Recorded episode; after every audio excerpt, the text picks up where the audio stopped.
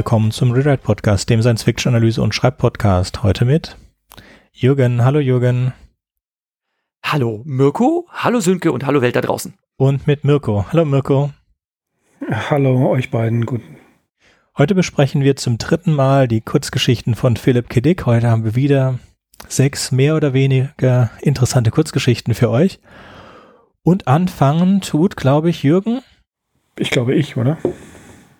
Jürgen? Oh, gut, Entschuldigung. Dann fängt, dann fängt an Mirko. Und zwar ist die erste Geschichte Infatigable Frog. Der unermüdliche Frosch. Der unermüdliche Frosch, ja. Indefatigable Frog. Ich habe da auch große Probleme gehabt, das aussprechen zu können. Die Story geht um zwei College-Professoren, nämlich Hardy und Grote, die miteinander eine Diskussion über ein Xenon-Paradoxon haben. Das sogenannte Dichotomie-Paradoxon, wo ein Frosch von einem, aus einem äh, Brunnen ausbrechen möchte und immer ja die, die Hälfte des, des vorherigen ähm, springt. Und ähm, in diesem, dieser Art und Weise, so sagt der Hardy, will der Frosch niemals aus diesem Brunnen herauskommen oder wird der Frosch niemals aus diesem Brunnen herauskommen, während Grote genau das Gegenteil be behauptet. Der Frosch will auf jeden Fall oder wird auf jeden Fall aus diesem Brunnen herauskommen. Nun, jedenfalls schaltet sich der Dekan ein und der Dekan möchte dieses ähm, ja dieses dieses Paradoxon endlich gelöst haben, vor allen Dingen den Streit zwischen den beiden Professoren gelöst haben und hat die sie und beauftragt sie damit ein Experiment aufzubauen mit einem Frosch, um zu zeigen, wie es geht. Hardy und Grote machen genau das.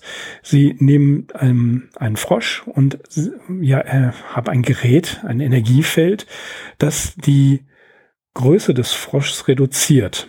Und zwar ja auch immer das ist, das ist schwierig zu erklären. Den, den halben Sprung sozusagen. Der Frosch wird immer kleiner und schließlich verschwindet er. Grote geht in das, äh, in, in diese Gerätschaft, in diese Röhre, um herauszufinden, was passiert ist. Und äh, Hardy baut weiter oder versucht den Fehler zu finden, was passiert ist. Und ja, drückt Grote hinein in diese, in diese äh, Röhre. Und Grote wird ähm, während dieses Prozesses auch immer kleiner, immer kleiner und schließlich, ja, ist er auf mikroskopische Größe geschrumpft und auf subatomare Größe geschrumpft, geschrumpft und rutscht durch die Moleküle zusammen mit dem Frosch und schließlich tauchen sie wieder auf. Äh, das, das Ende der Geschichte ähm, ist, dass sie das Experiment quasi wiederholen müssen. Das ist ähm, sehr schwierig zusammenzufassen, muss ich gestehen. Ähm, das, was ich am interessantesten fand an der Geschichte, wenn wir schon direkt in die Besprechung hineingehen wollen, ist eben, dass ähm, bei allem schwierig darzustellenden wir hier wieder Philip K. Großartigen Humor sehen. Mhm. Also mir als erstes wird dieses Paradox des griechischen Philosophen nicht erklärt. Ich habe versucht es dann zu finden, konnte es nicht finden. Was ich gefunden habe, ist das Paradox ähm, mit Achilles und der Schildkröte. Das geht so. Achilles und eine Schildkröte sollen ein Wettrennen veranstalten. Also Achilles, der, Held von Troja. Und ist natürlich klar, dass Achilles schneller ist als die Schildkröte, also wird der Schildkröte zehnfacher Vorsprung geben. Also sagen wir zehn Meter. Und wir wissen also, dass die Schildkröte äh, nur ein Zehntel der Geschwindigkeit von Achilles hat. Deswegen ist nach einer Sekunde, äh, nach sagen wir zehn Sekunden, ähm, hat Achilles diese 10 Meter oder 100 Meter erreicht und die Schildkröte hat dann, machen wir es, um es wirklich einfach zu rechnen, Achilles schafft äh, 10 Meter in einer Sekunde und die Schildkröte schafft ein Zehntel, also ein Meter in einer Sekunde. Das heißt, nach 10 Sekunden ist die Schildkröte immer noch vor Achilles, aber ähm, ist es ganz klar, dass Achilles sie demnächst überholen wird. Wenn wir uns aber jetzt nur den nächsten kleineren Schritt angucken, also nicht eine Sekunde, sondern eine Millisekunde, dann ist die ähm, ist Achilles genau da, wo die Schildkröte war, als er losgegangen ist, aber die Schildkröte ist auch ein bisschen weiter. Und so werden die Schritte immer, immer kleiner. Und klar, wir wissen, dass Achilles die Schildkröte eigentlich sofort überholt, aber wenn wir uns immer diese kleineren Schritte angucken, dann überholt er sie eigentlich nicht. Und das ist ein Paradox, das durch die ähm, Algebra eigentlich äh, gelöst ist. Aber ähm, erst im 20. Jahrhundert, und ich weiß jetzt nicht, inwiefern das äh, Philipp K. Dick bekannt war. Was ich lustig finde, ist, wie gesagt, wie Möge schon erwähnt hat, der Witz, denn der eine Professor, der glaubt, und ich glaube daran auch nicht, äh, ich glaube, der Frosch kann das andere Ende der Röhre nicht erreichen, weil er immer kleiner wird und die Entfernung dadurch immer größer. Und der ähm, Philosophieprofessor glaubt, dass er das erreichen kann, weil das, er muss es ja irgendwann erreichen können. Und also der, der Witz ist dann, dass der äh, naturwissenschaftliche Professor so genervt ist von dem Philosophieprofessor, dass er ihn da halt reinstößt und der wird immer kleiner, immer kleiner, bis er verschwunden ist, genau wie der Frosch vorher. Und damit hat er ihn praktisch eigentlich getötet. Und er äh, steht dann vor seinen, ähm, seinen Schülern und sagt, ja, wir haben das geklärt. Ähm, ihr habt, ähm, es war ja einer eurer Kollegen dabei, ihr habt gesehen, der Frosch ist verschwunden, damit erreicht er niemals das Ende, damit ist das Ganze erklärt. Und der Professor, ähm, der Schüler hat nicht gesehen, dass der Professor hineingestoßen wurde und der Professor hat sich freigenommen, um ähm, jetzt, da der dieses Rätsel verloren hat, sich mal ein bisschen auszuruhen. Und dann sagt der Schüler, oh, da steht jetzt aber ein Frosch in der Tür. Ist das nicht der Frosch? Und das ist tatsächlich der Frosch und in den nächsten Augenblick steht dann der andere Professor davor in einem Laken gewickelt und davor haben wir die ganze Zeit mitbekommen, wie er in der Röhre weiter und weiter kriecht und immer und immer kleiner wird und immer und immer mehr Panik verfällt. Aber dann steht er vor der Tür und ist absolut äh, ex ekstatisch, weil das Rätsel ist nicht gelöst, weil als er so klein wurde, dass er durch die Atome durchgefallen ist, ist er durch den, durch den Laserstrahl, der ihn verkleinert hat, auch rausgefallen und wurde dann wieder auf seine normale Größe vergrößert. Genauso ging es dem Frosch. Und anstatt sauer zu sein auf seinen naturwissenschaftlichen Counterpart, der ihn versucht hat zu töten, ähm, ist er total excited, ekstatisch und will das Experiment weiterführen. Und das ist lustig, das muss ich schon zugeben. Jürgen, was ist deine Meinung zu dir? Ja, ich habe euch jetzt äh, tatsächlich auch erstmal reden lassen. Also dieses Paradox von Achilles und der Schildkröte, das ist mir auch sofort dazu eingefallen. Und ähm, das ist eins der berühmten mathematischen äh, Schein. Was ist eigentlich die Plural von Paradoxon? Paradoxa oder irgendwas? Egal. Ich würde sagen äh, Paradoxa, ja.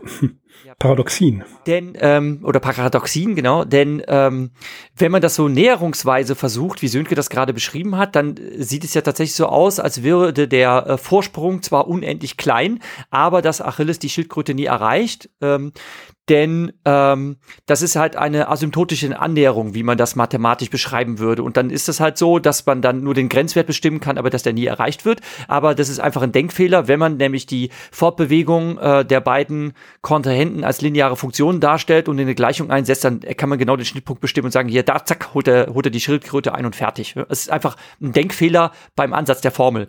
Ähm, mich hat es allerdings auch noch an einen Film erinnert, der mich unglaublich beeindruckt hat in meiner äh, frühen Kindheit. Zeit. Ähm, der hat mich damals so nachhaltig beeinflusst, dass ich mir sogar den Film, Filmtitel gemerkt hat und da gibt es auch den Trailer von äh, auf YouTube. Der ist aber leider, der gibt gar nicht so viel her. Es gibt aber dann auch gerade erst in diesem Jahr veröffentlicht eine äh, Filmbesprechung daraus. Ähm, und der Film heißt äh, Die unglaubliche Geschichte des Mr. C und leider mit einem Tippfehler The Incredible Thinking Man, was natürlich Quatsch ist, denn es müsste The Incredible Thinking Man heißen.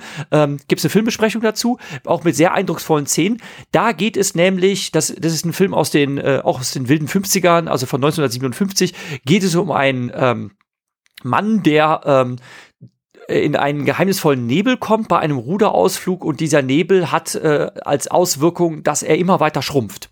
Ähm, und man hat keine Erklärung dafür, man kann, äh, man versucht das erst einzudämmen, aber man kann es nicht aufhalten und er schrumpft halt immer weiter und ähm, lebt dann erst mit seiner Frau in einem Puppenhaus. Also er, also seine Frau schrumpft natürlich nicht, sondern er lebt dann in einem Puppenhaus, aber irgendwann wird er so klein, ähm, dass er ähm, versehentlich in den Keller stürzt. Äh, seine Frau glaubt dann, dass er verschwunden und tot ist und in der im Keller führt er dann über einen Überlebenskampf gegen eine Spinne, äh, die gegen ihn natürlich auch riesenhaft ist. Und irgendwann ist er so klein geschrumpft, dass er selbst durch das Fliegengitter ähm, eines Kellerfensters einfach so durchsteigen kann. Und so endet der Film dann auch, ähm, dass er sagt, auch im Allerkleinsten gibt es kein Nichts. Ne? Und das ist ein Film, der einen mit unglaublichem Schauer erfüllt. Eine ganz toll gemachte Gruselgeschichte, die man insbesondere, wenn man sie im ähm, Vorschulalter guckt, wie mir das damals geschehen ist, wo ich das mit meinem großen Bruder im Fernsehen gesehen habe, echt in bleibender Erinnerung bleibt. Ganz, ganz toll gemachter Film.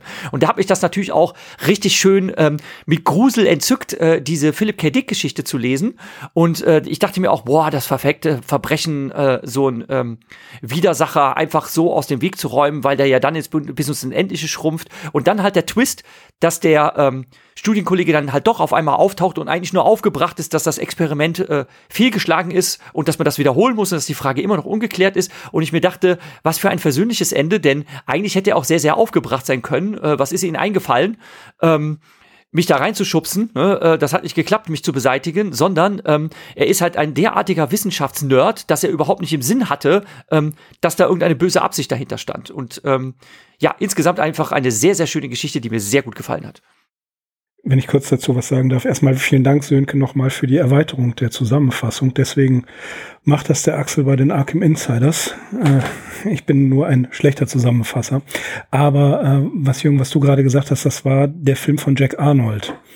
Und Jack Arnold ist ein, äh, ein, ein großartiger ähm, Filmregisseur. Er hat Tarantula unter anderem gemacht, in dem äh, Clint Eastwood das erste Mal eine Filmrolle hatte.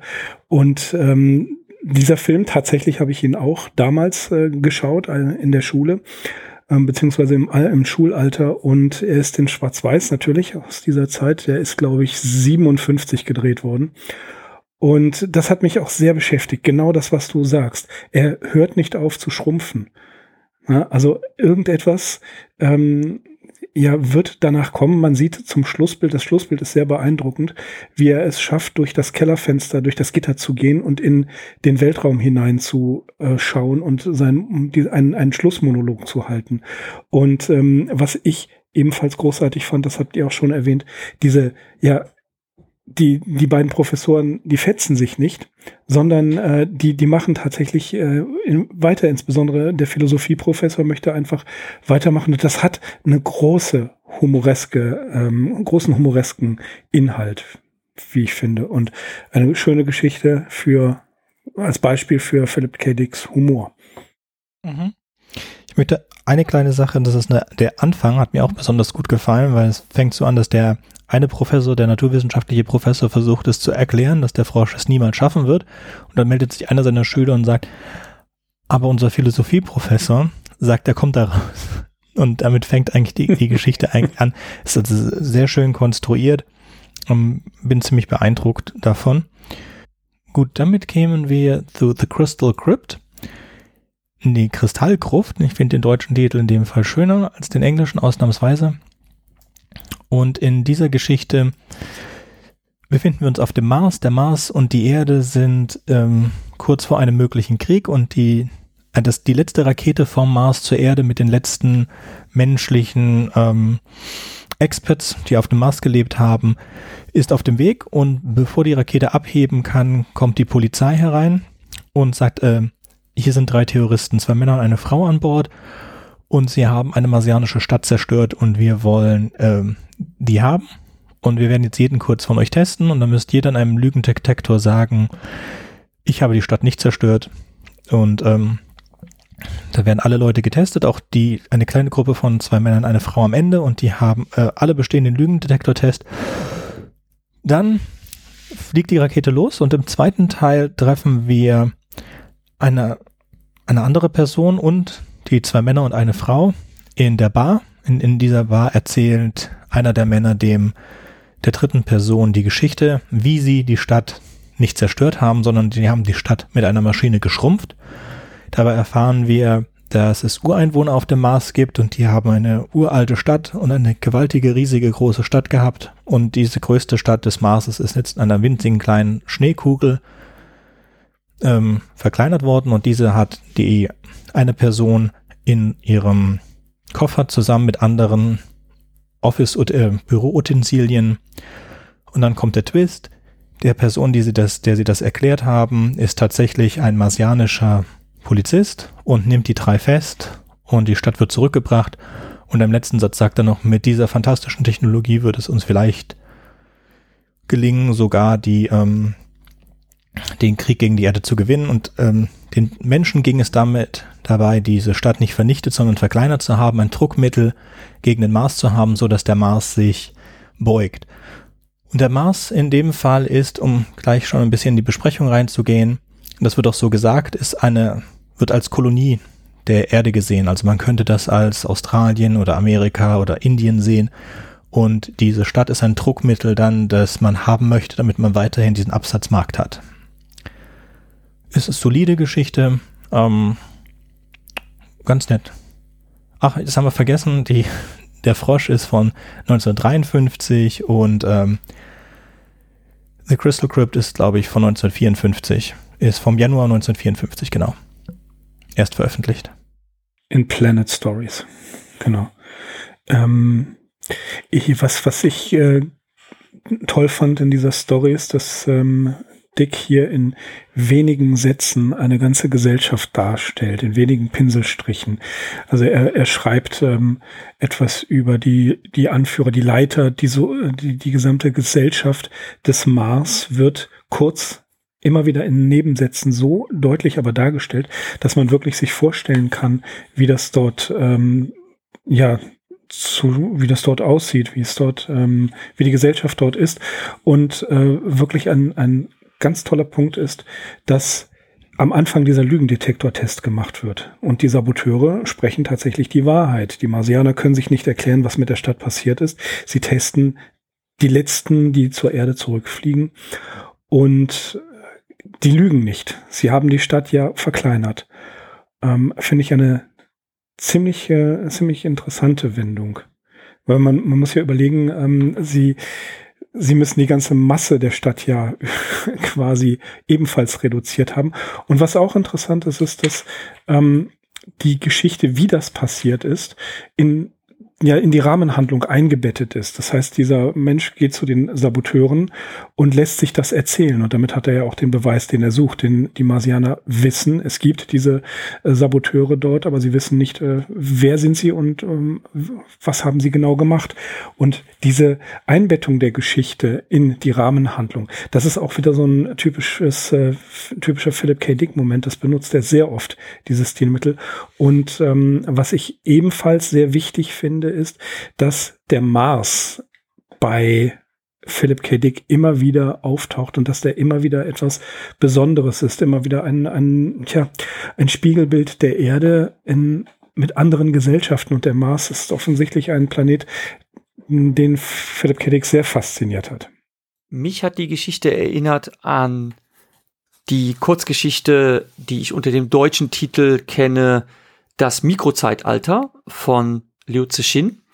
Da geht es darum, dass ein Raumfahrer zurück auf die Erde kehrt und den Planeten vermeintlich entvölkert vorfindet, bis er dann irgendwann merkt, dass ähm, die ganze Menschheit sich in kleine, auch schneekugelgroße Kuppeln zurückgezogen hat und dort ein mikroorganisiertes Leben führt. Und er ist einfach der letzte Riese in dieser ähm, ganz neu gestalteten Welt.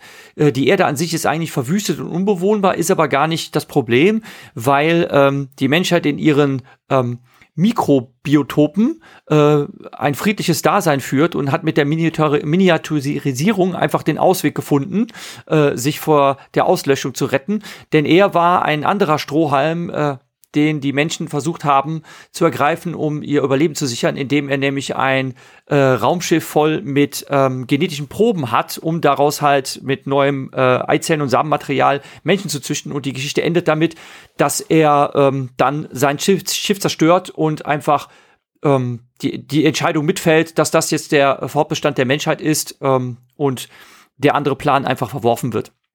Und dass man halt in einer Mikrowelt weiter existieren könnte. Daran hat es mich halt äh, ähm, erinnert und ähm, natürlich bleibt ungeklärt, äh, wie um alles in der Welt das denn klappen soll, wie das denn gehen soll. Denn ähm, was dabei immer so der große Denkfehler ist, das ist auch bei ähm, dem Marvel-Comic-Helden Ant-Man immer so etwas, was unterschlagen wird. Nur weil ich etwas schrumpfe, also nehmen wir mal an, das wäre möglich, ne, ähm, ist es ja nicht so, dass die Masse abnimmt. Also ich verdichte das dann einfach nur, dann ist es halt kleiner, aber es ist noch genauso schwer. Also ich kann nicht einfach eine Tasche in, also eine, ähm, andersrum. Ich kann nicht eine ganze Stadt in die Tasche stecken. Wie, wie soll denn das gehen? Das funktioniert aber nicht. Ne? Das ist immer so dieser, dieser Logikfehler, der dem Ganzen anhaftet. Aber naja, ansonsten ist es recht unterhaltsam. So, ja, wie Jürgen gesagt hat, das funktioniert nicht. Und wenn man eine Möglichkeit finden würde, also Menschen in Ameise, oder machen wir es andersrum, wenn man die Möglichkeit finden würde, eine Ameise so groß zu machen wie ein Mensch, dann wäre diese Ameise nicht unglaublich stark, weil sie in der Größe einer Ameise das 50-fache ihres Eigengewichts tragen kann, sondern sie wäre mal ganz grundlegend einfach tot. weil sie gar keine aktiven Lungen hat, sondern einfach nur Stäb, ähm, Löcher in ihrem Körper, in denen die Luftmoleküle reinfallen und dann in das Blut diffundieren. Deswegen, ähm, also mit kleinen Lebewesen funktioniert halt bestimmte Dinge ganz anders und das sieht man schon im Unterschied zwischen einem Elefanten und einem Mensch. Schon allein dieser großen Unterschied macht das Leben eines Elefanten viel komplizierter als das eines Menschen und wenn zum Beispiel eine Ameise vom Empire State Building runterfallen würde, könnte sie diesen Fall überleben. Sogar ohne größere Probleme, während ein Mensch oder ein Elefant das ziemlich tot wären dabei. Ja. Das ist eine schöne Geschichte. Und ich glaube, damit ist eigentlich auch schon alles dazu gesagt. Ja, wir kommen zum kurzen glücklichen Leben des braunen Halbschuhs. Der Titel erinnert natürlich an ähm, das kurze glückliche Leben des Francis Macumber von Ernest Hemingway, hat damit aber gerade gar nichts zu tun. Es geht in dieser Geschichte darum, äh, dass ein, ja, kann man sagen, Mad Scientist, der sich Doc Labyrinth nennt, ähm, eine ganz fantastische Idee hat. Er hat nämlich das Prinzip der hinreichenden Belästigung entdeckt. Äh, so wird das auf Deutsch genannt. Und da habe ich schon sehr lachen müssen. Ähm, ihm ist nämlich aufgefallen, dass ein Kieselstein sich aus der Sonne bewegt hat, weil es ihm da wohl einfach zu heiß war. Und das hat ihm zu den messerscharfen Schlussfolgerungen geführt, hm, so müsste das wahrscheinlich in der Evolution abgelaufen sein. Irgendwann wurde Materie so stark von einem Umwelteinfluss gestört, wie zum Beispiel, dass es zu warm in der Sonne ist, äh, dass sie zum Leben wachte, erwachte, also damit quasi animiert wurde. Und das bringt ihn auf die Idee, den Animator zu empfinden. Er baut einfach einen Ofen um und denkt sich, wenn ich da jetzt irgendwelche unbeliebten Gegenstände reinstecke und einfach nur genug Hitze induziere, also das, das so unbequem mache für diesen seelenlosen Gegenstand, dann wird er zum Leben erwachen, um diesem unangenehmen Einfluss auszuweichen. Das ist insofern schon richtig, weil es ja ein Prinzip der Definition von Leben ist, nämlich Reizbarkeit. Ähm, Leben hat einen Stoffwechsel und es reagiert auf die Umwelt, wie zum Beispiel, dass es unangenehmen Einflüssen äh, ausweicht, wie eben Hitze, Gift oder sonst was und sich davon wegbewegt. Ja, er experimentiert dann damit, ähm, scheint aber nicht zu funktionieren und deshalb verkauft er das Gerät. Ähm, sein neuer Besitzer, welcher auch der Erzähler der Geschichte ist, ähm, hat ähm, einen nassen Schuh in den Ofen gelegt, äh, einfach aus praktischem Grunde, um das Ding da drin zu trocknen. Und dann stellt sich allerdings heraus, dass der braune Halbschuh ein Leben entwickelt hat. Er ist dann auf einmal lebendig, ähm, rennt durch die Gegend, äh, verdünnisiert sich erstmal und ähm, das kommt dann natürlich auch dem Erfinder des Geräts, dem Doc Labyrinth, äh, zu Ohren und äh, der alarmiert natürlich die Presse und auch äh, andere Wissenschaftlerkollegen, weil er eine bahnbrechende Entdeckung gemacht hat. Der Schuh ist jetzt nur leider erstmal verschwunden. Äh, das ist natürlich doof, wenn man dann erstmal gar nicht beweisen kann, dass man was Tolles entdeckt hat. Und ähm, der Besitzer des Schuhs ähm, hofft darauf, dass er allerdings dann irgendwie wiederkommt. Also er sucht ihn erst zusammen mit seiner äh, Lebensgefährtin, kann ihn aber nicht auftreiben. Ähm, stellt dann aber fest, dass der Schuh wohl da gewesen sein muss, um sich was zu essen zu machen. Er findet nämlich zerbrochene Eierschalen in der Küche. Äh, und dann lässt er halt mal die Tür auf und denkt sich, naja, vielleicht kommt der Schuh ja wieder.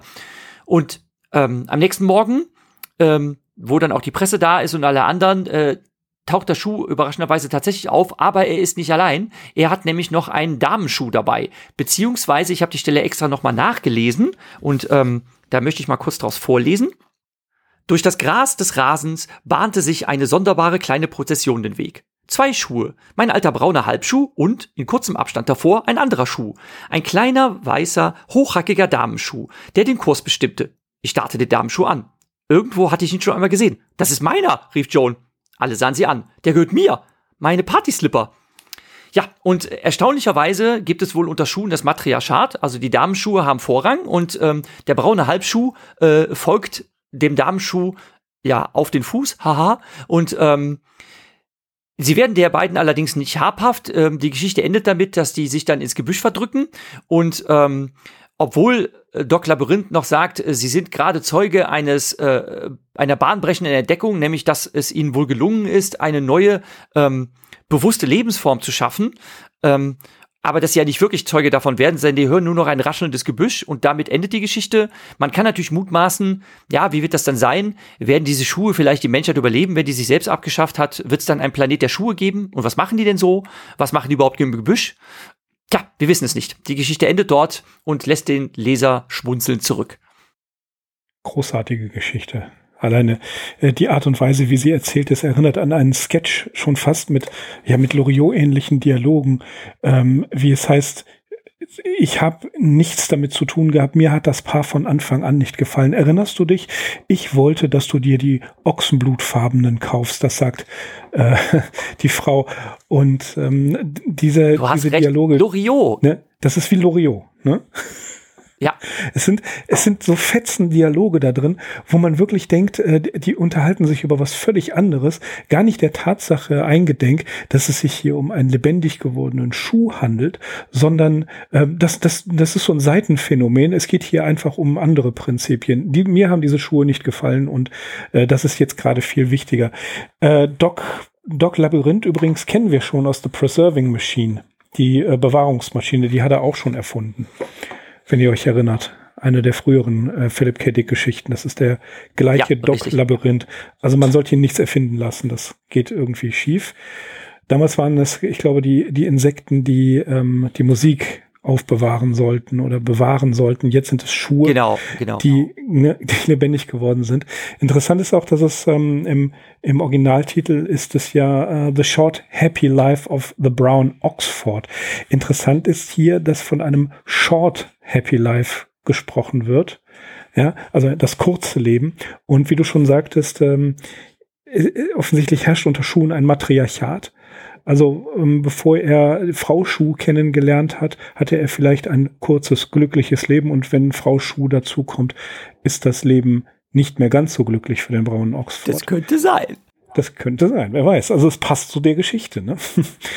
ähm, und was ich auch interessant finde, ist, dass er ausgerechnet einen Oxford Schuh, ähm, er hätte ja auch was anderes nehmen können, aber der Oxford-Schuh hat so eine gewisse Geschichte. Der stammt natürlich, namensgebend ist das Oxford College und die Studenten damals haben irgendwann mal den Trend entdeckt, Halbschuhe anzuziehen.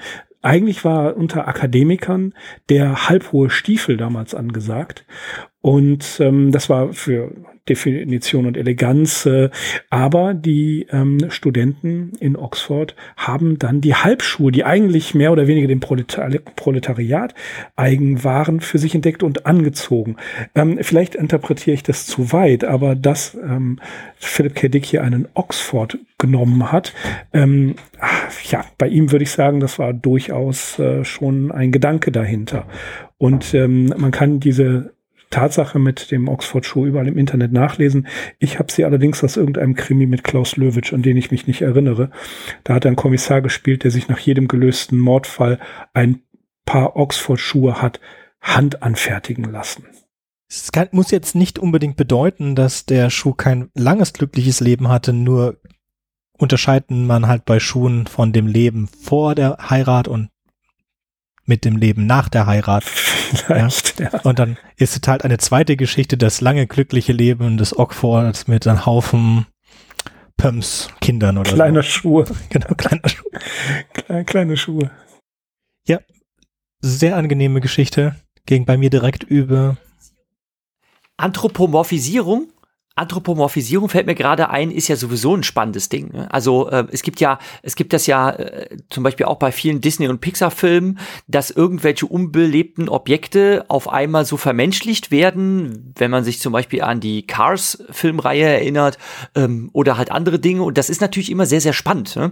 dass man halt überlegt, ähm, was man jetzt irgendwelchen Gegenständen äh, für bestimmte Eigenschaften zuschreibt. Also die Stelle, aus der ich es eben zitiert habe, da sagt dann auch einer ähm, der ähm, Wissenschaftler, die das beobachten, ne, ähm, das impliziert einen entwickelten Sinn für Sitten sagte ein alter Herr. Ähm, also da wird dann gleich, wie bei Anthropologen, ähm, äh, gemutmaßt, äh, ich beobachte ein bestimmtes Verhalten und kann darauf, äh, daraus etwas Bestimmtes schlussfolgern und das geht natürlich dann auch für Schuhe. Ist klar. Mhm.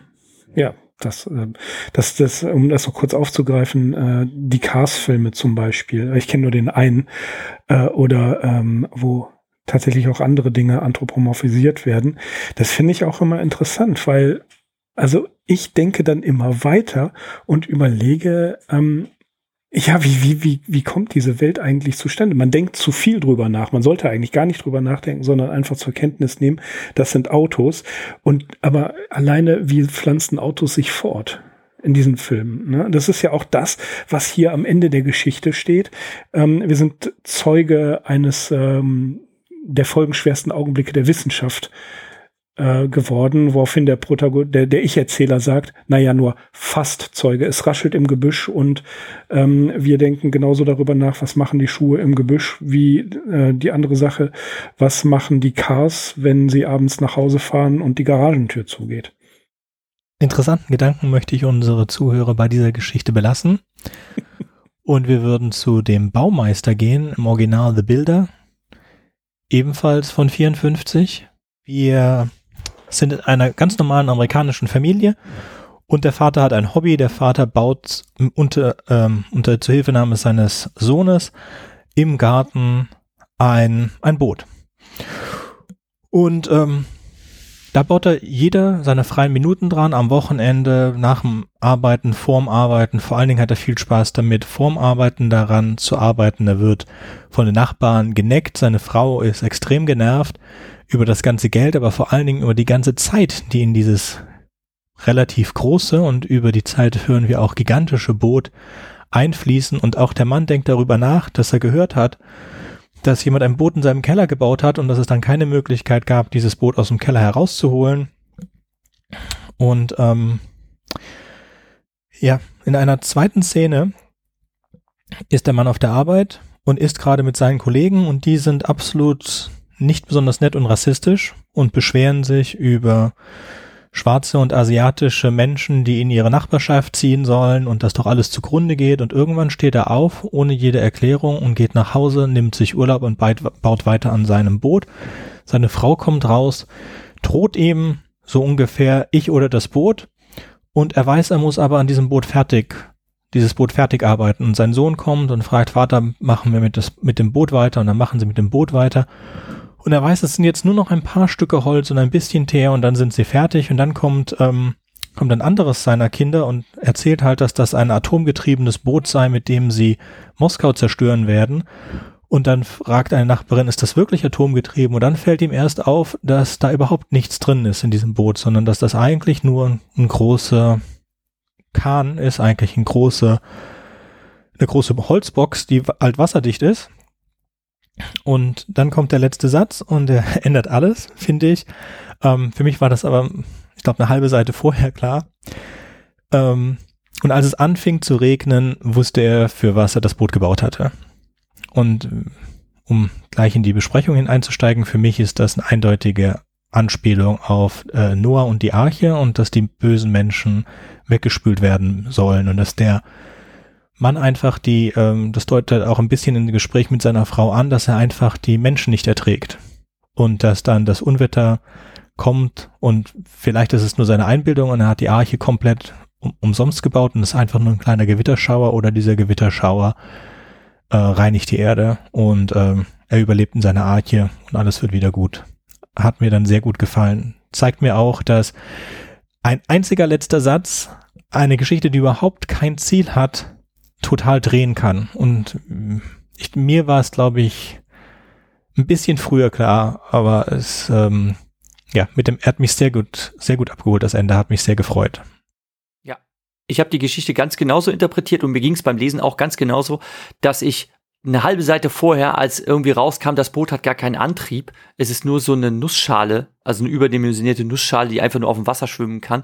Dann dachte ich mir, ah, der baut eine Arsche. Dann war es mir klar. Dann hat mich der Schlusssatz auch nicht mehr so gecasht, weil ich das vorausgesehen habe. Aber ich dachte mir, ha, okay, man hat mich lang genug hingehalten. Ich fand es trotzdem eine sehr, sehr schöne, darf man das Parabel nennen? Also mir hat's gut gefallen.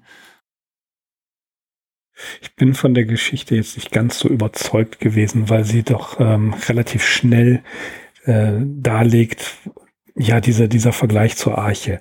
Aber was interessant ist, ist, dass ähm, hat äh, Godersky in, in einem seiner Texte über Philipp K. Dick geschrieben, dass hier eines der wichtigen Themen ähm, drankommt, nämlich die, ja, es, es wird, es wird im Vorfeld fast äh, ähm, gesprochen über einen möglichen Krieg.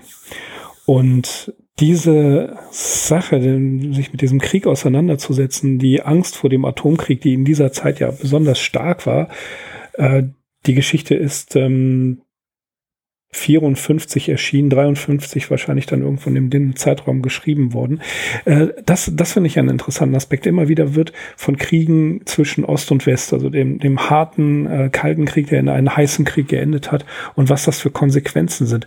Was ich aber, was mich in diese ganze Geschichte lang beschäftigt hat, ist die Frage, warum baut er eigentlich das Boot? Woher hat er das? Das äh, vielleicht habe ich es überlesen, aber das wird ja gar nicht gar nicht geklärt. Er baut es einfach.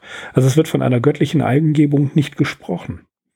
Seine Frau fragt ihn das auch, warum, aber er hat einfach das Gefühl, ich, er sagt es in so mhm. einer. Art, wie er, er trägt die, er trägt die Menschen nicht, er braucht dieses Outlet-Ventil, um das zu machen und er weiß auch selber nicht, warum er es macht und auch in dieser Genau zur selben, äh, zum, zum selben Zeitpunkt, in dem Jürgen das erkannt hat, dass das eine Arche ist, habe ich das auch erkannt, weil er hat sich nie darüber Gedanken gemacht, warum er keinen Motor darin eingebaut hat, warum das Ganze nur aus Holz und aus Teer besteht und einfach nur eine Box ist.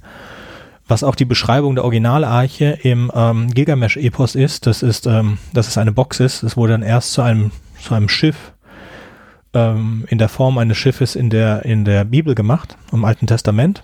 Im Gilgamesch-Epos war es wirklich mehr so ein Holzbox, die dann halt auf dem Wasser geschwommen ist, aber gigantisch groß. Ja, aber, aber äh, es wird doch relativ früh äh, gesagt, dass es ein Schiff sein soll, oder irre ich mich?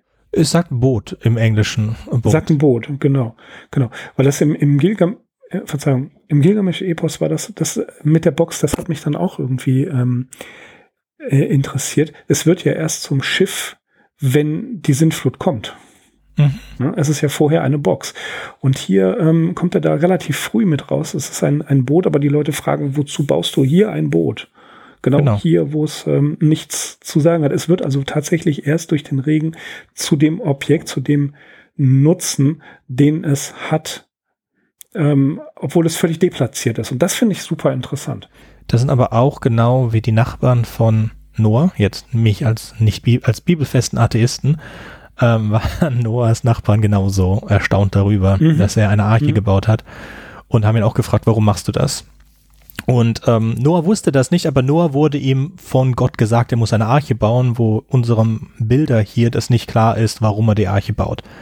Aber er hat so irgendwie den Drang dazu, sie zu bauen. Und ähm, ja, das könnte man als moderne Interpretation von der göttlichen Eingebung sehen. Ähm, gefällt mir eigentlich ganz gut, ist nicht so explizit zu machen. Ja, eben weil es nicht explizit ist, finde ich es ja so interessant, drüber nachzudenken. Ja? Also äh, es er kann selbst bei sich keinen Grund finden.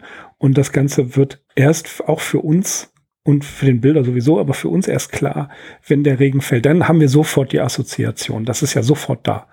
Aber eben, ähm, ja, ne, die, genau, genau dieser, dieser Punkt, nicht zu wissen, was man tut nicht zu, auch keine, keine Eingebung zu haben, keinen prophetischen Traum gehabt zu haben, überhaupt nichts zu haben, sondern es einfach zu machen, aus einem leeren Gedanken heraus. Das ähm, hat mich an dieser gesamten Story total fasziniert. Da denke ich immer noch drüber nach.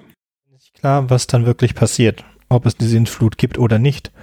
Oder ob das nur für ihn denn die Erklärung war, ja, ich habe hier so ein so ein Noahs Arche-Moment, weil ich bin total abgestoßen von der Menschheit, wie sie ist und ich habe Angst vor dem Krieg und so weiter. Und ja, wir hatten in den letzten Episoden einen Haufen Geschichten, die sich mit ähm, den kommenden Krieg oder der Zerstörung eines, eines heißen Krieges beschäftigen. Das war uh, The Gun, The Skull, The Defenders, Piper in the Woods, um nur ein paar zu nennen, ich, Expendables glaube ich auch. Ähm, viele von diesen Geschichten haben diesen, diesen Unterton, den ich jetzt hier, ich habe ihn ehrlich gesagt anfangs überlesen, diesen Unterton, aber er ist natürlich direkt ähm, drin, dass das eine kalte Kriegsgeschichte ist. Zum, äh, der Meddler. Ja, ich gehe direkt rüber. Das ist äh, The Meddler, der Eindringling, erschien im Oktober 1954 äh, in Future Science Fiction und sogar illustriert mit ähm, von von Virgil Finlay, was ich auch sehr interessant finde.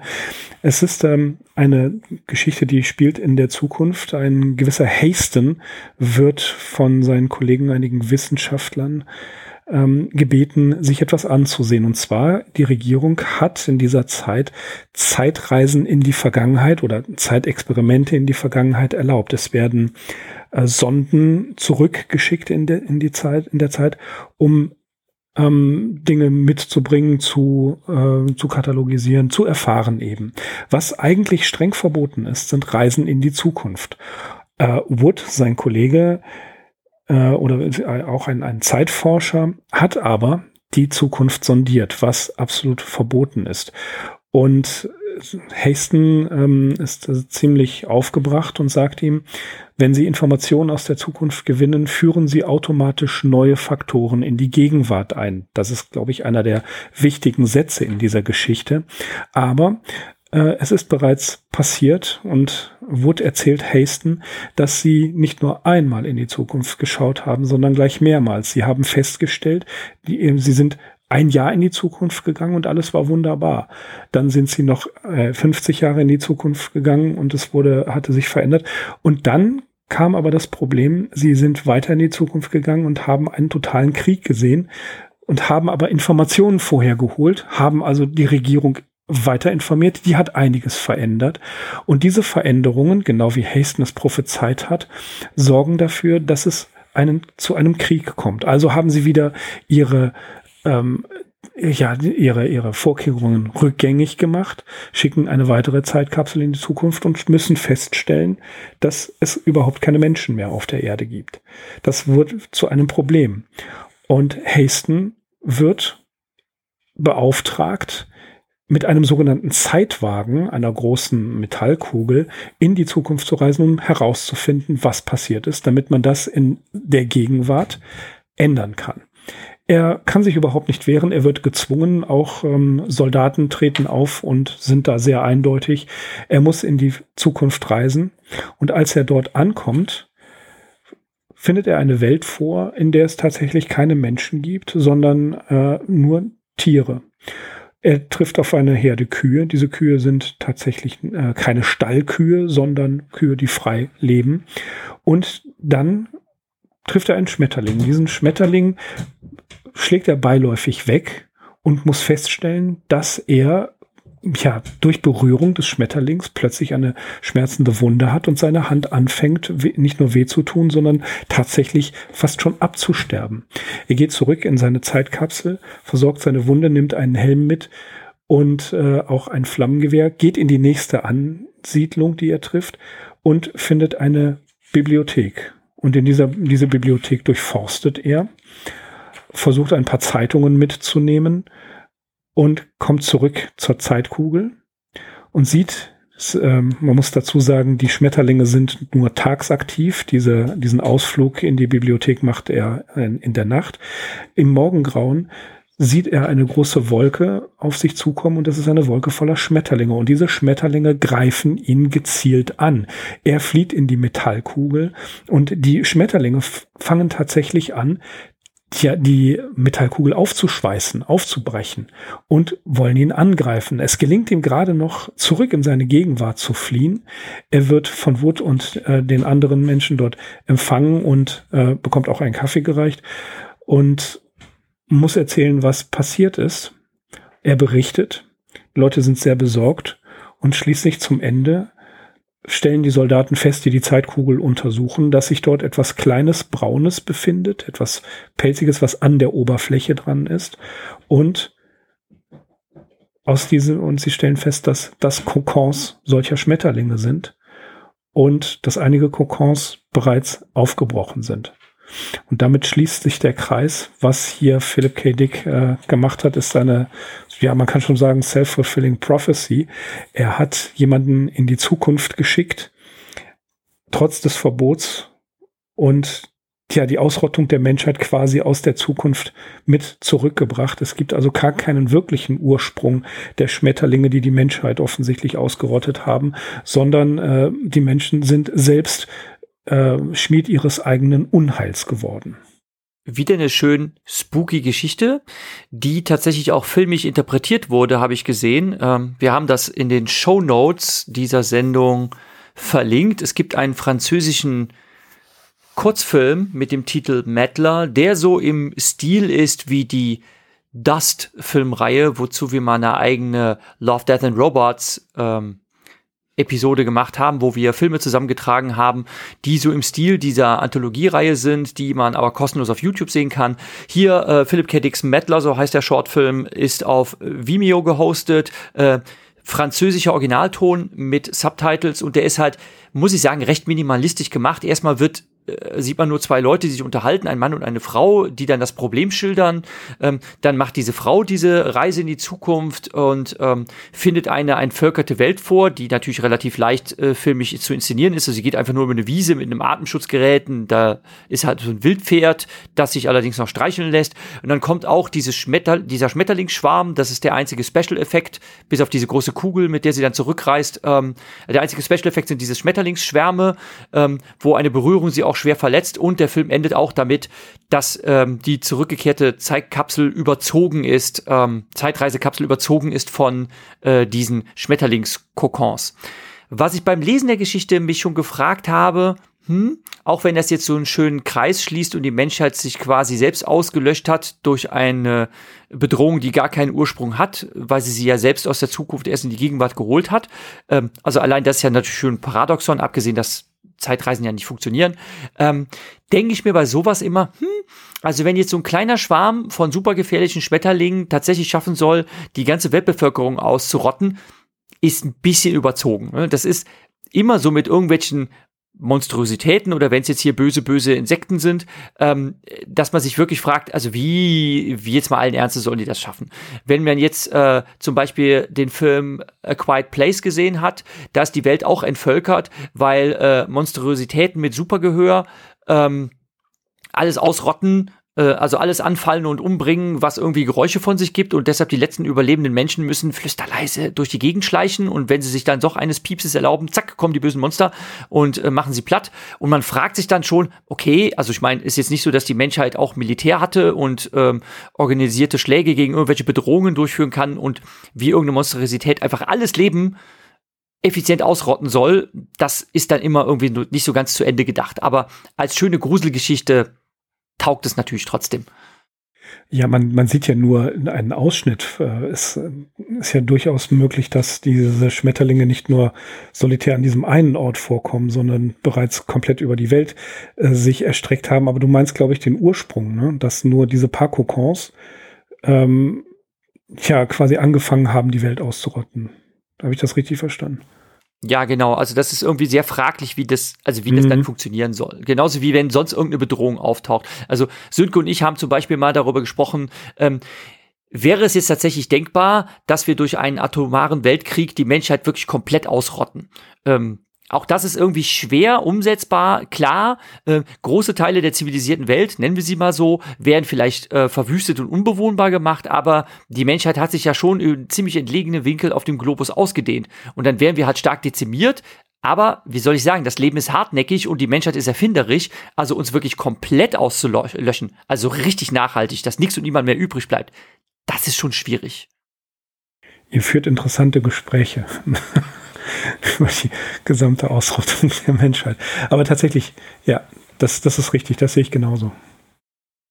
Ich finde sie handwerklich nicht besonders gut, ich mag das Thema nicht besonders. Ich fand den Kurzfilm noch schlechter als die Kurzgeschichte.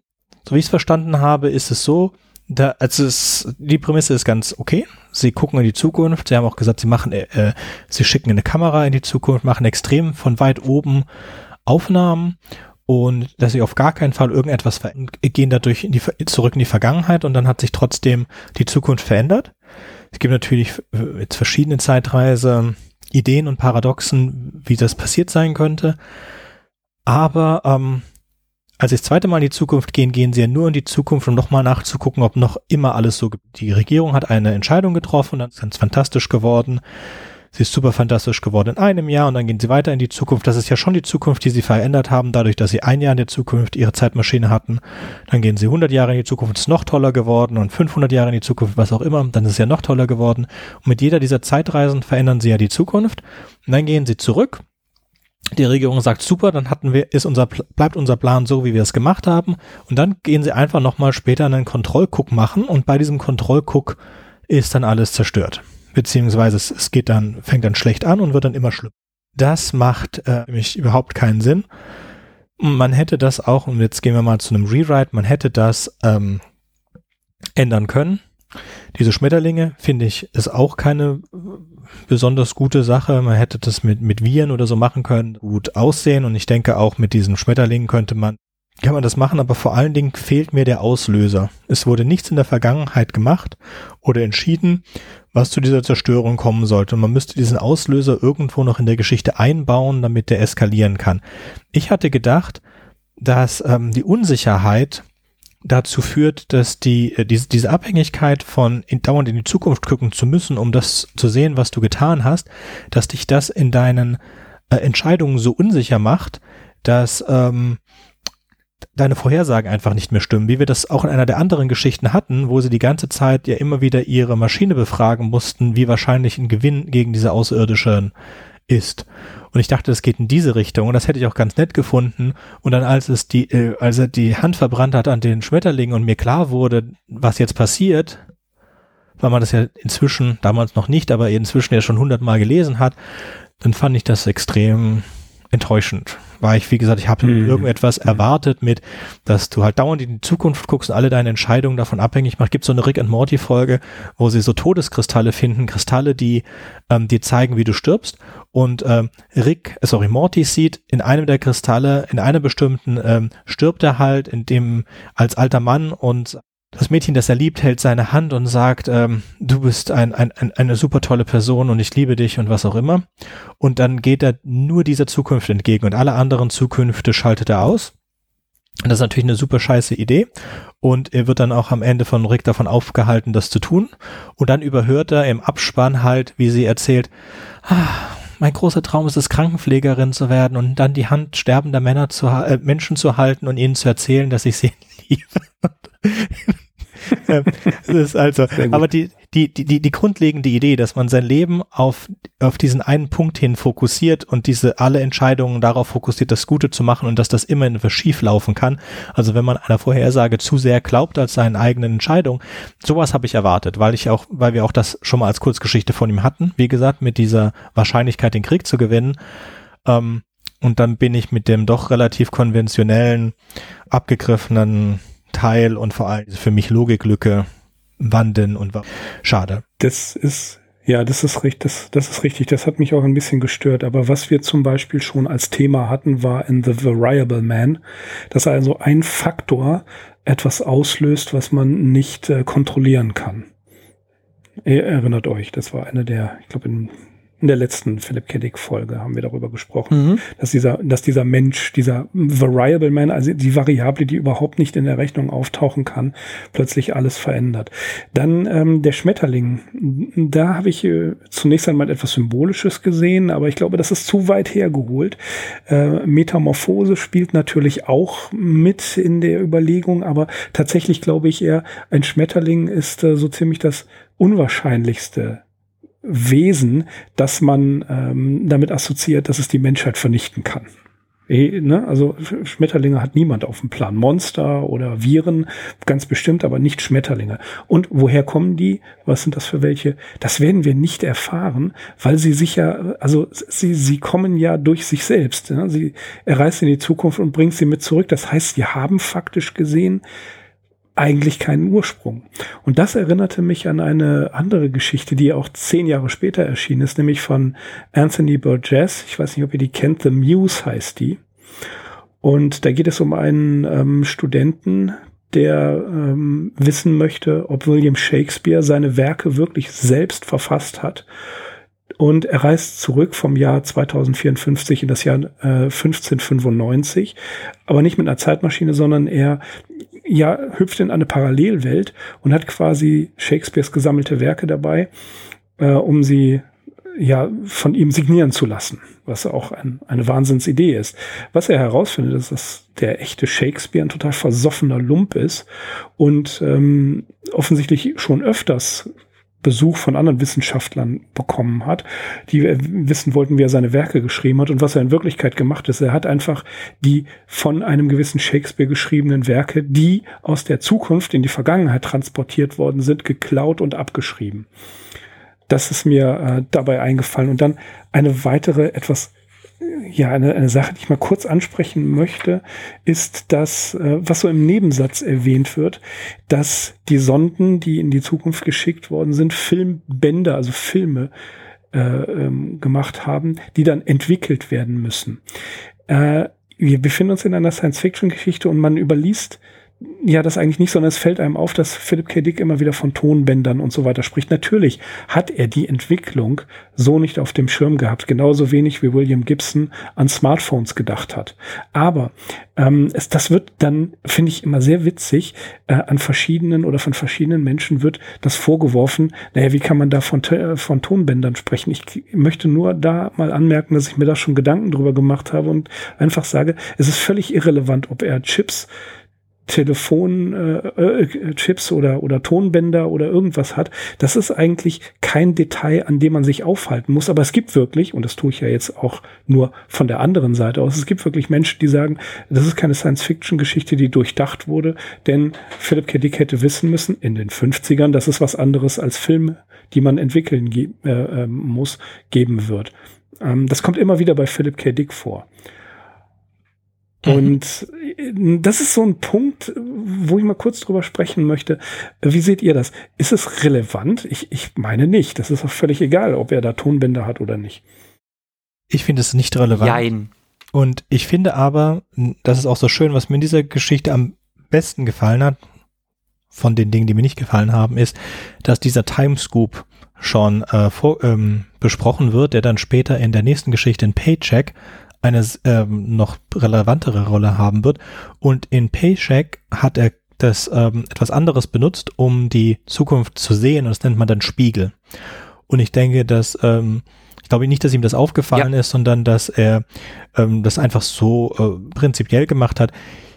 Ich möchte ein Beispiel machen von Dingen, die unglaublich äh, vorhersehend sind von Philipp K. Dick, die dann aber ganz anders ähm, aufgetaucht sind und doch so gleich sind. Und zwar ist das der sehr starke Anfang von ähm, The Galactic Port Healer.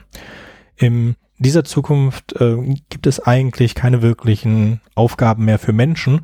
Und um sich überhaupt ein bisschen zu beschäftigen, haben äh, eine Gruppe von, von Leuten, die im Office so rumsitzen, die äh, rufen sich gegenseitig an und äh, spielen ein Spiel. Die sagen sich irgendeinen Satz und dann muss der andere raten, um welches Buch oder Film oder was auch immer sich das handelt. Und wie sie zu diesen Rätseln kommen, ist, dass sie verschiedene Übersetzungscomputer anrufen und diese Computer dann äh, bestimmte Dinge übersetzen lassen. Das heißt, sie übersetzen erst von Englisch nach Deutsch, dann von Deutsch nach Koreanisch, von Koreanisch nach Russisch und dann wieder zurück. Und das ist genau das Spiel, das, was wir unbewusst sofort gemacht haben, als es Google Translate gab genau das. Sachen von drei verschiedenen Sprachen hintereinander in die anderen Sprachen übersetzt zu lassen und ähm, das dann wieder zurück. Bei Philipp Kiddick passiert das über äh, Computer, die mit Voice-Erkennung an über Telefonnummern zu erreichen sind. Und dann kann man auch sowas ähnliches wie eine Wikipedia anrufen und dann hat man aber halt nur zwei Fragen am Tag. Und das ist genial. Und nein, es stört mich überhaupt nicht, dass das über Telefon ist. Den, der geniale, das ja. könnt ihr nicht wissen, dass wir Smartphones haben. Und es tut dieser Idee auch überhaupt keinen Abbruch. Die reine Tatsache ist, dass er etwas entdeckt hat, was 2010 tatsächlich in deutschen Büros passiert ist, wenn die Leute nicht gerade Mohun gespielt haben, ja, dass sie Zeug durchgegeben haben durch Google Translate in verschiedene Sprachen und sich dann solche Rätsel gestellt haben, dass er das einfach mal so äh, 50 Jahre vorher ähm, sich, sich überlegt hat, dass das passieren würde, dass da die Möglichkeit besteht, dass das passiert. Hammer. Ja, das ist nur der mhm. Anfang von Galactic ja. Rest gibt ganz ja, anders. Ja. Wir besprechen das Buch auch später nochmal separat. Und jetzt Jürgen. Genau, ähm, ich habe eben mit Jein geantwortet, aber jetzt ist Sönke mir zuvor gekommen und dann möchte ich erst auf das eingehen, was du gesagt hast, Sönke. Ich habe mich ähm, auf einem Writers Meetup in Heidelberg, da sind wir auch schon ein paar Mal gewesen. Ähm, sehr, sehr schöne Veranstaltung. Man fühlt sich in die Heidelberger Klassik zurückversetzt, wo man in einem äh, literarischen Zirkel sich äh, begibt, um äh, gemeinsam Literatur zu schaffen. Ist total schön. Und da kommt man auch mit illustren Leuten zusammen, unter anderem eine italienische Astrophysikerin, die an ihrer Doktorarbeit über dunkle Materie schrieb. Und der habe ich dann vorgeschwärmt, ja, ich finde Science Fiction toll und so weiter. Und sie sagte dann etwas sehr abgeklärt und sagte, ja, Science Fiction, hm, ähm, ich weiß nicht ähm, und ich sagte, ja, aber es ist doch toll, äh, wenn dann halt zum Beispiel Autoren irgendwas Tolles vorhergesagt haben in ihren Werken, was dann Jahrzehnte später wirklich eingetroffen ist. Und dann hat sie gesagt, hm, ja, äh, man braucht nur genug Vorhersagen äh, zu haben und dann wird irgendeine davon eintreffen und dann kann man in der Rückschau immer sagen, ja, der und der hat es doch gleich gesagt. Ne? Ähm, und da hat sie natürlich recht äh, mit diesem Einwand. Und das ist natürlich toll, dass äh, Philipp K. Dick jetzt da so ein Wurf gelungen ist, wie das, was Sönke da erzählt. Ähm, und mit anderen Technikvoraussagen hat er einfach vollkommen daneben gelegen. Und ich bin der Meinung, mh, hm, jein, ich finde es zum Teil ein bisschen ähm, störend, wenn diese Technikvoraussagen so daneben sind, weil das eben leider dazu führt, dass Geschichten nicht gut altern. Ähm, William Gibson, sein Name ist vorhin auch schon gefallen, er hat die Neuromancer-Reihe geschrieben, äh, ist das auch passiert. Er beschreibt halt zum Beispiel, ähm, dass ähm, dass äh, ähm, wie heißt sie, glaube ich, Molly, äh, genau, äh, Molly sich auf einem Faxpapier umzieht. Ne? Also sie nimmt das so als Unterlage, um sich nicht die Füße dreckig zu machen an dem versifften Boden, auf dem sie steht. Und dann denkt man sich, Faxpapier in der Zukunft, das ist ja völlig unzeitgemäß. Ich meine, wenn es jetzt irgendwelche E-Mail-Ausdrucke wären, dann könnte man ja damit leben, aber Faxpapier, also bitte. Ne? Und dass die Leute mit Hovercrafts durch die Gegend fahren, also mit Luftkissenbooten, auch ein bisschen cheesy. Ne? Ähm, andererseits beschreibt er in demselben Roman, ähm, wie jemand ähm, durch eine Stadt fährt und auf der Konsole seines Fahrzeugs ähm, eine äh, Kartenanzeige hat, die tatsächlich, man höre und staune, von einem Satelliten aus dem Orbit äh, mit Daten versorgt wird. Also er hat ein Navigationsgerät völlig zutreffend beschrieben, bevor das, längst bevor das äh, erfunden und äh, massentauglich in Gebrauch war. Also da fand ich auch, boah, abgefahren.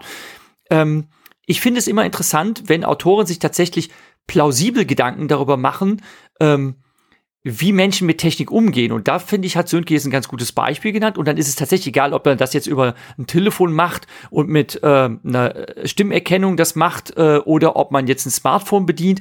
Es geht tatsächlich finde ich schon bei Science Fiction darum, dass die Menschen sich überlegen, was sie aus technischen Möglichkeiten machen und wie es halt zu ihrem Gedeih oder ihrem Verderben sein kann. Und Demzufolge würde es Zeitreisen geben. Was würde man damit machen? Was würde man damit anfangen können? Nutzt man das zu seinem Vorteil oder nutzt man das, um anderen Menschen zu schaden? Und das wäre jetzt eine super Überleitung, um über die letzte Geschichte zu sprechen des heutigen Podcasts. Das machen wir auch sofort, aber leider hat nämlich gerade auch ein Bekannter von uns, Karl Ulsberg, hat einen Blogartikel geschrieben, auch über ähm, Science Fiction und sein Problem mit der Science Fiction. Und da möchte ich nur einen kurzen Ausschnitt zu, wo er Andreas Eschbach zitiert hat. Und zwar hat Andreas Eschbach gesagt in einem Interview auch vor kurzem, dass ähm, Science Fiction gar nicht dafür da ist, die Zukunft vorherzusagen, sondern Science Fiction ist dafür da, um vor Entwicklungen zu warnen. Und das mhm. ist auch äh, ja sehr schön sagt dann Karls Oldbeck. Deswegen, dass dann zufällig irgendwelche Sachen so eintreten, wie es passiert ist, ist in Ordnung, aber eigentlich ging es um die Warnung, ja. Und das ist, gehen wir dann zu einer anderen Dame, die äh, The Handsmail Tale geschrieben hat. Und die hat ja auch gesagt, sie möchte eigentlich nicht als Science-Fiction-Autorin bezeichnet werden, weil sie eigentlich nur das weiterdenkt, was existiert an Technologie und was passieren würde, wenn man es in eine extreme Art weiterdenkt. Und das ist nach Ursula K. Le Guin und auch nach vielen anderen die Definition von Science Fiction. Und mit diesem kleinen Ausflug gehen wir jetzt zu Paycheck, der besten Geschichte von diesen Sex und überhaupt einer meiner Lieblingsgeschichten von Philipp Kiddick, an der ich eigentlich nur einen Satz auszusetzen habe. Und dazu kommen wir. Diese wird nun vorgestellt von Jürgen. Danke, Sünke. Zahltag ist der deutsche Geschichtentitel, Geschichtentitel. Paycheck im Original ist von Philipp Kiddick geschrieben worden und veröffentlicht im Jahre 1953 und es geht darum, dass man eine sehr elegante Form gefunden hat, ähm, dass äh, Mitarbeiter von Technikkonzernen äh, die Verschwiegenheitsklausel erfüllen, indem man nämlich einfach ihr Gedächtnis löscht. Und auf diesen Deal lässt sich Ingenieur Jennings ein. Er kehrt nach einem zweijährigen Auftrag der Firma Rethrick Constructions nach Hause zurück und er kann sich an diese zwei Jahre Arbeit nicht erinnern, denn das war Teil des Vertrages, dass sein Gedächtnis gelöscht wird. Er hat an irgendwas mitgearbeitet, er hat irgendwas mitentwickelt, aber damit er keine Firmengeheimnisse ausplaudert, unter Umständen irgendwelche Patentrechtsverletzungen begeht, hat er sich auf diesen Deal eingelassen und ähm, Ihm wurde dafür natürlich auch ein äh, sattes Gehalt versprochen. Und als er dann seinen Paycheck einlösen will, stellt er verblüfft fest, dass er eine Vertragsklausel genutzt hat, nämlich dass er anstelle der Geldauszahlung ähm, einfach nur einen Umschlag mit einer Sammlung von irgendwelchen unnützen Gegenständen, irgendwelchem Plunder, irgendwelchem Tand haben möchte. Er ist natürlich sehr aufgebracht, weil er nicht weiß, was er damit soll. Einem Codeschlüssel, wofür er nicht weiß, wozu der gut ist, ein, dem Rest eines Tickets, ein Packzettel, ein Stück feiner Draht, ähm, die Hälfte eines zerbrochenen Pokerchips, ein Stück grünen Stoffes und ein Busticket. Also es sieht wirklich aus, als hätte man irgendwelchen Müll zusammengekehrt und in eine Tüte äh, verpackt und ihm wird das dann überreicht und er weiß halt nicht, was das sein soll, aber er sieht die Unterschrift auf dem Vertrag, dass er das tatsächlich so verfügt hat, dass ihm das anstatt der stattlichen Summe, ähm, die ihm eigentlich versprochen war, ausgehändigt werden soll. Beim Verlassen des Firmengebäudes stellt er allerdings auch fest, dass die Zeit tatsächlich nicht stehen geblieben ist, denn in einer rasanten Geschwindigkeit hat sich die Gesellschaft verändert und ähm, die Welt, in der er lebt, ist zu einem Polizeistaat geworden. Und er wird auch sofort verhaftet. Zwei Polizisten versuchen aus ihm herauszupressen, woran er denn jetzt in den letzten zwei Jahren gearbeitet hat, weil diese Firma Rethric Constructions wohl diesem Polizeistaat ein Dorn im Auge ist. Die großen Konzerne genießen auch so etwas wie eine ähm, ja autarke Macht, wo auch der Polizeistaat keinen Zugriff drauf hat. Und ähm, das ist halt ein ständiger Kampf um die Vorherrschaft, kann man so sagen. Dann passiert etwas Erstaunliches, denn ähm, unser Ingenieur stellt fest, dass er mit dem Beutel von Gegenständen, den er bei sich hat, äh, tatsächlich den ersten schon nutzen kann, nämlich mit Hilfe des äh, kleinen Drahts kann er sich aus seiner ähm, Inhaftierung befreien. Als nächstes kann er das Busticket brauchen, was er dabei hat, und er reimt sich zusammen, dass er diese Gegenstände nicht zufällig besitzt sondern dass es damit was auf sich haben muss, dass er irgendwie gewusst haben muss, woher er die Dinge, wozu er diese Dinge benötigt. Ähm, fast so, als hätte er in die Zukunft schauen können. Dumm nur, dass ja jetzt sein Gedächtnis gelöscht ist. Er muss sich also zusammenreimen, was das Ganze auf sich hat. Er stellt Nachforschungen an, auch anhand der Gegenstände und findet schließlich den Sitz dieser Firma Rethix. Sie ist in einer bewachten Anlage in Iowa, also ländliches Gebiet, wo man so eine Firma sehr gut verstecken kann zwischen Maisfeldern. Und er schleicht sich dort ein, macht Fotografien von der Arbeit, an der er mitgewirkt hat und er bringt dann in Erfahrung, dass es tatsächlich was mit dem Blick in die Zukunft zu tun hat. Er hat nämlich eine Technologie entwickelt, mit der man erstens in die Zukunft sehen kann und zweitens auch Objekte aus der Zukunft mit einer Art Schaufelapparatur ähm, in die Gegenwart holen kann. Und das wird er wohl gemacht haben. Er hat lauter Gegenstände aus der Zukunft sich abgegriffen, um sie sich selber in der Gegenwart zuzuführen, weil er wusste, dass er sie brauchen würde. Und zwar, um sich mehrmals in Folge aus brenzlichen Situationen zu retten. Er kommt dann auch zu dem Schluss, dass eigentlich seine einzige Option jetzt nun ist, zu versuchen, wieder bei Rethric einzusteigen. Und zwar nicht äh, im Sinne von sich einschleichen und da heimlich Fotografien machen, sondern dass er durch Erpresser, Erpressung versucht, Teilhaber an dieser Firma zu sein, dass er quasi in dem ja, Schutzbereich dieser Firma ähm, sein zukünftiges Leben führt, äh, weil er dann sich dem Zugriff des Polizeistaates entzieht. Ähm, Rethick selbst will sich allerdings nicht darauf einlassen. Und äh, Kelly, mit der er schon am Anfang der Geschichte zu tun hatte, ähm, stellt sich auch als Tochter raus äh, von der Familie Rethrick und ähm, sie erklärt ihm dann, das ist ein Familienunternehmen und da nehmen wir niemand Fremdes mit äh, auf ähm, und die Fotos, die du mir gegeben hast, um sie in Sicherheit zu verwahren, ähm, die habe ich jetzt auch mal beseitigt. Das heißt, du hast auch kein Erpressungsmittel in der Hand.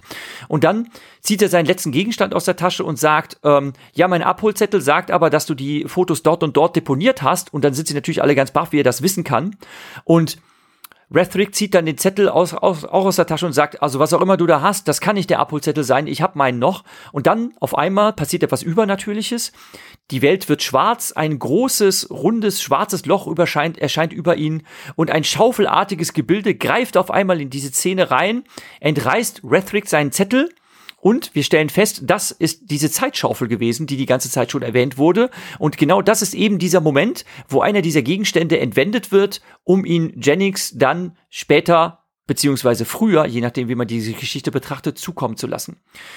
Er reagiert ganz gelassen und sagt, also, ihr seht jetzt, ähm, ich habe das alles vorausgesehen und ähm, es wäre dann doch die bessere Idee, mich in die Familie mit aufzunehmen, ähm, denn wir sind eigentlich alle auf derselben richtigen Seite. Denn diese Firma Rethric ist tatsächlich eigentlich nicht die Bösen, sondern die Bösen in dieser Geschichte sind der Polizeistaat und Rethric Constructions möchte diese technische Errungenschaft tatsächlich da nütz dazu nutzen, um andere Leute, die ähm, Revoluzer sind und vielleicht dann durch, dadurch auch ähm, in die Bredouille kommen könnten, durch einen Blick in die Zukunft und durch entscheidende Gegenstände auch bei ihren revolutionären Tätigkeiten zu unterstützen. Also tatsächlich sind sie eigentlich die Guten, obwohl äh, Jennings sehr, sehr opportunistisch damit durchge äh, umgeht mit der ganzen Situation und auch ein sehr abgezockter Typ ist.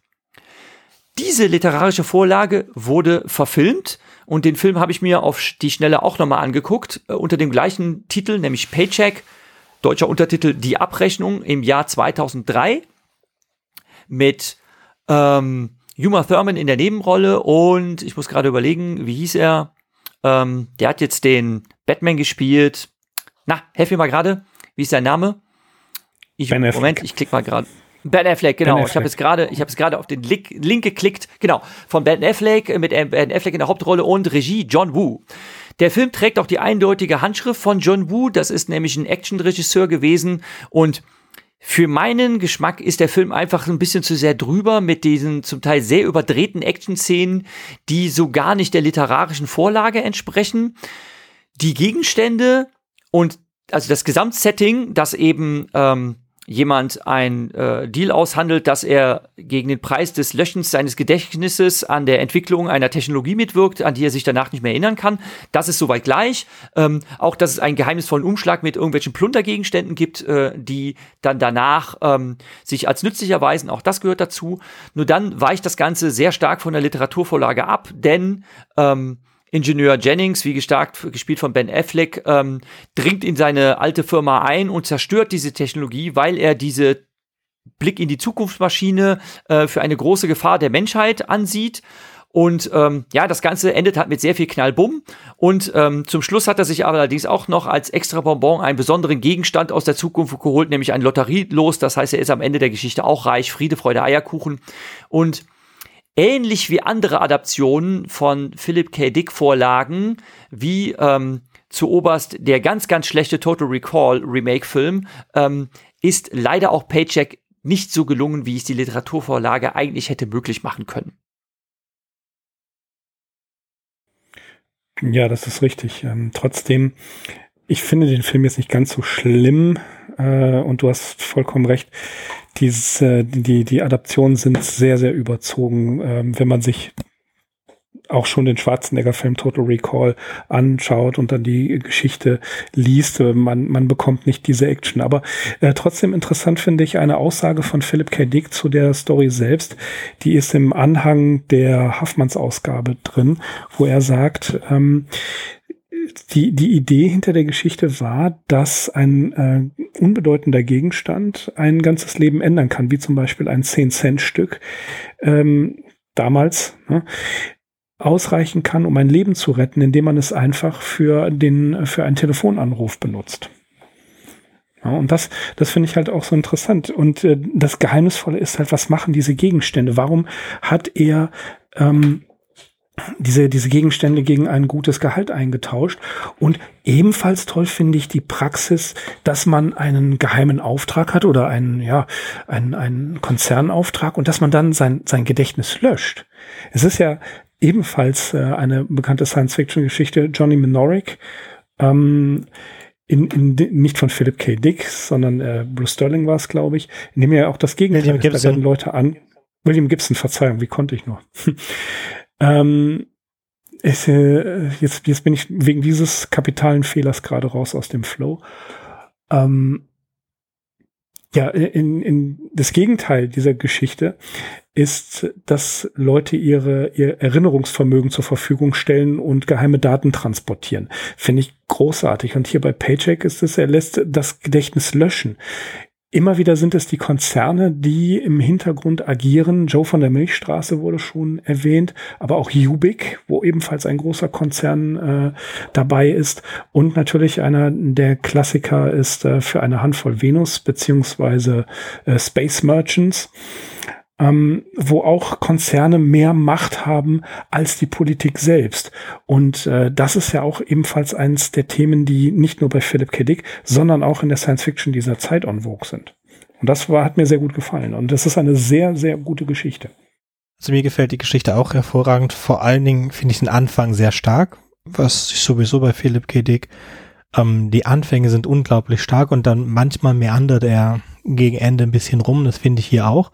Ich glaube, das ist genau der Grund, warum sie das Ende in dem Film nicht verwendet haben, weil dann dieses, man kann nur der Familie trauen und äh, vor allen Dingen dieser letzte Satz, äh, bin ich halt auch Teil der Familie und so einfach über die, so einfach davon auszugehen, dass die Frau äh, ihn liebt und ähm, dass sie dann heiraten und Kinder kriegen werden, das, ich hätte einfach diesen letzten Satz weggelassen. Äh, das ist schon, das hätte die Geschichte noch ein bisschen besser gemacht und ganz generell diese äh, auf die Familie eingeschossenen äh, Firma und die, der, der böse Staat, das hat mir dann, fand ich ein bisschen übertrieben. An sich finde ich es aber schön zu sagen, okay, die Menschen haben alle ihre Rechte verloren, aber die äh, Firmen haben ihre Rechte behalten und deswegen hat die, ist es so schwierig, an diese Firma ranzukommen und deswegen gibt es Sicherheit auch nur bei Firmen und so weiter. Das, das von der Welt fand ich alles sehr schön und nachvollziehbar. Halt nur dann wirklich dieses Ende mit dieser Konfrontation im Office, da bin ich nicht so ganz glücklich mit. Aber ansonsten ähm, eine meiner Lieblingsgeschichten von Philipp K.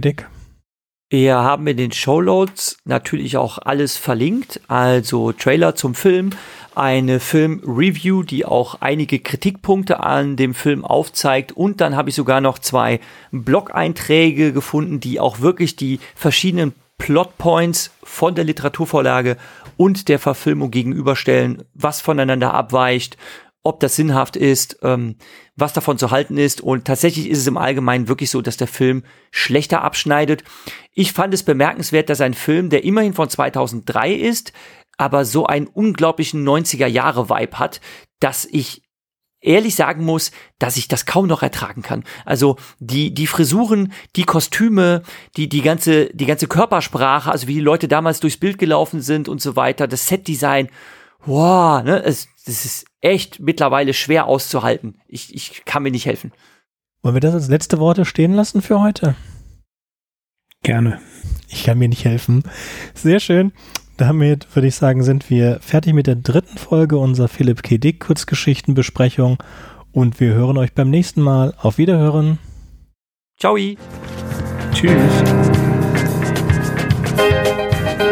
Wartet, ich habe noch was vergessen. Wenn euch unser Podcast gefällt und ihr vielleicht sogar mitmachen möchtet, würden wir uns über Nachrichten von euch freuen.